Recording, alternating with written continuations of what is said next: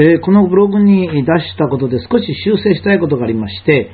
えー、再度書きましたんですが、えー、このブログの人生のところでですね、え年を取ると、まあ、筋肉が弱くなるというのは間違いである。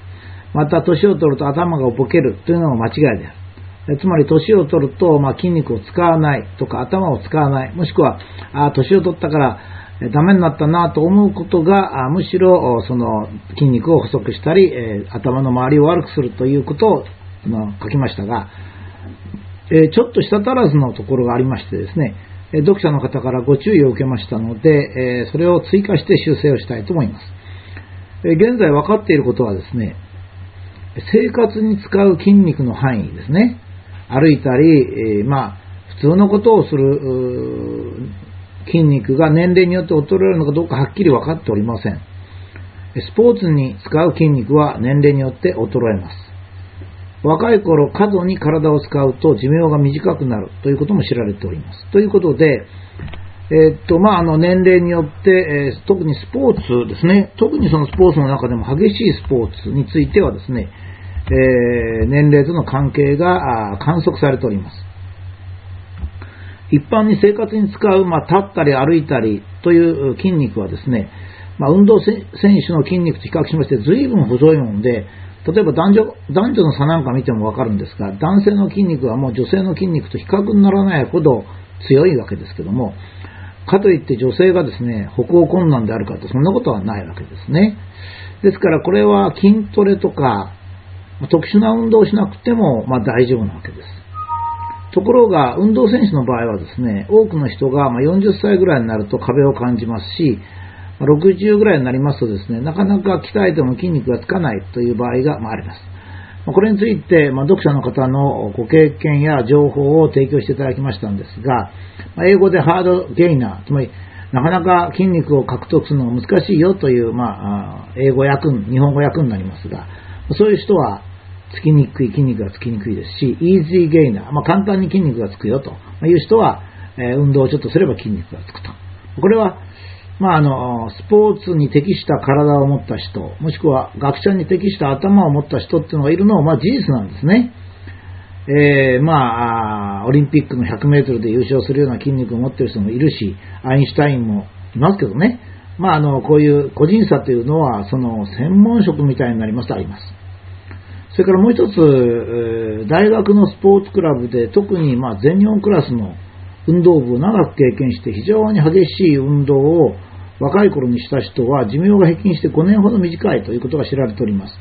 これはまちゃんとしたスポーツ医学の先生が整理されているもので、私もその先生のお話を直接お聞きしたことがあるんですが、えちゃんとした統計に基づいております。これについてはですね、おそらくちょっと何かのところに負担が来るんでしょうね。えー、大体スポーツ選手っていうのはもう極端なことをやりますからね、例えばあの筋肉の強い人は、まあ、腰の関節を痛めたり、膝の関節を痛めたりですね、何かどっか体の弱いところまで、弱いところが故障するまでやるという傾向がありますので、まあ、そういったことかもしれません。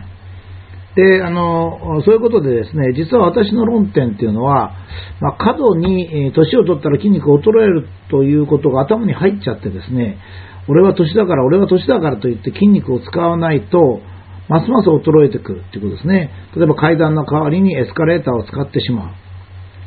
えー、それから電車の中ではすぐ座ると。あまり歩かずに疲れると言ってはタクシーに乗るという、まあ、生活をしているとですね、筋肉が細くなるのは当たり前だということなんですね。えー、そうしたがって私が言いたかったことはぜひ、えー、普通の生活をするという意味ではですね、無理のない範囲で若い頃の運動量を保つようにしたら、寝たくりにならないんじゃないか。これはですね、まだ学問的にははっきりしておりませんが、私がいろいろ筋肉の先生なんかに聞きますとですね、えー、っと、十分に、えー、っと、普通の生活で歩いたりする筋肉は90歳ぐらいまで保つことができるっていうんですね。確かにあの、三浦さんなんか、好きの三浦さんなんかもあの人特殊な人なのかもしれませんが、えー、かなりのお年でもですね、まあ、十分な筋肉を持っておられます。まあ、あの人、イージーゲイナーかもしれませんけどね。まあ、私自身の体験をここで言うのはあんまり良くないんですが、私もですね、実は、えー、あまり運動をせずにそのまま筋肉が衰えておりました。しかし、ある時にそういうことを知ってですね、えー、まずは生活の中でも筋肉を十分に使う。例えば、新幹線のに乗ってもですね、え、腰でも痛くない限りは階段を使うと。特にあの降りるのが非常に、役に立つと。筋肉には役に立つと。心臓はなんか上がるのがいいらしいんですけどね。ですから階段を降りるっていうのは、まあ、膝さえ痛くなければ、えー、まあ、比較的できますので、まあ、膝を柔らかくしておいて、えー、まあ、階段を降りるっていうことでしょうね。それからまあ、やはりあの、年だからといって、運動を避ける傾向が私なんかあったんですよね。まあ、疲れるからと。これ疲れるのも年のせいだと思って。しかし考えてみますとね、若い頃も運動したら疲れましたよ。確かに。だから、年取ったから疲れるというわけじゃないんですけど、年を取って疲れると、年を取ったから疲れると思ってしまう。これによってですね、自分で制限してたんじゃないか。電車の中でも、まあ、あまり私も最近座らなくしております。えー、それで、えー、まあ、タクシーは、あまあ、私、時間に追われてることもあってすぐ乗っちゃうんですけども、まあ、歩いてもいいやという気持ちにはなっております。そうしますとね、えー、今から10年ぐらい前は階段を登るときですね、駅の階段を登るとき、最後の5段ぐらいは本当に辛かったんですよ。ところが今も全然平気ですね。それから10年経ってますけど。これはですね、私はちょっとその頃考えたのは、なぜ階段の上5段ぐらいがきついのかっていうと、いつもその階段ぐらいしか登ってないからでしょうね。もしかすると階段がいつも倍あれば、半分のところで足が辛くなることはないと思うんですね。つまり、人間の筋肉っていうのは使わなければ衰えるのは確かです。筋肉ばかりじゃなくて骨もそうですね。骨も実はですね、年を取るとカルシウムなんかの取り方が少なくなります。例えば、お孫さんがいる人はですね、お孫さんに一生懸命カルシウム取りなさい、カルシウム取りなさいって言って、まあ、自分はもう年取ってるからいらないよっていう、こういう感じなんですが、骨っていうのは年を取っても毎日カルシウムを交代させます。だから、新しく食品からカルシウムを取らなければいけないわけですね。ま、そういう点でですね、私は、やっぱりこれだけ、え、寿命が長くなったわけですから、年取ったからもういいよということをやめたらどうかっていうのが私の提案なんですね。え今までは年を取ったからまあこれでいい。年を取ったからまあ、えエスカレーターを使おう。年を取ったからもうカルシウムは取らなくていい。年を取ったからこう。年を取ったから疲れる。全部年のせいにするとですね、まあ、早く死ぬにはいいんですけども、やっぱり元気で長生きするためにはですね、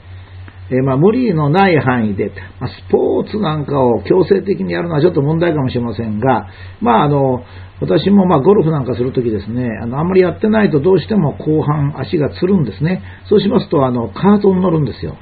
でカートに乗るとほとんど運動にならないんですね。で、まあ、あの今度はしばらく歩いてると今度は足はつりません。だからやっぱりまあ適度な運動、無理のない適度な運動っていうことなんでしょうね。それから付け足しますとね、頭の方は、あの使いすぎたら寿命が短くなるっていうことは今のところ観測されておりません。えーとですね、昔からちょっと七不思議と言われていることがあって、学校の先生、お坊さん、絵描きっていうのはですね、長生きが多いんですよ。それでこれは何でかというと、一つはストレスが少ないからということは言われてるんですけどね。まあ、お坊さんとか絵描きの方はですね、あった体も動かしますよね。プラクティスありますからね。絵を描きに行くとか、それからお経をあげるとか、声を出すとか、大学の先生も立ったまま、1時間半は少なくとも講義しますからね。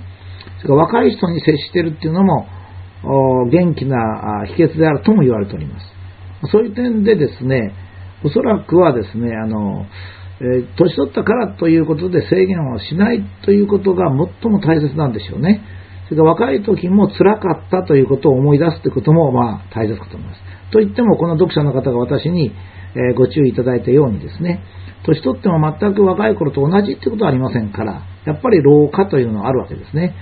しかし人間の体が老化するかどうかってことはちょっと微妙なところがあるんですよ。実は私、あの自己修復材料というのをずっとやっててですね、まあ、結構評価されたりしておりましたが、えーと、人間の体は毎日作り直してるんですねで。作り直してるのにもかかわらず古いものを作るんですよ。だから人間がですね、毎日作り直してる、骨も作り直してる、皮膚も作り直してる、全部作り直してるのに、古いものに作り変えるっていうのは、何かの指令が体にいってるからですね。だから、まあ、体にあまりですねあ、自分は老化しているよという信号を送らなければ、まあ、体の方の老化というのもですね、かなり抑えられる可能性はあるんですね。その意味で本当にこの老化というのがですね、え実体のあるものかということはまだちょっと研究が必要かと思います。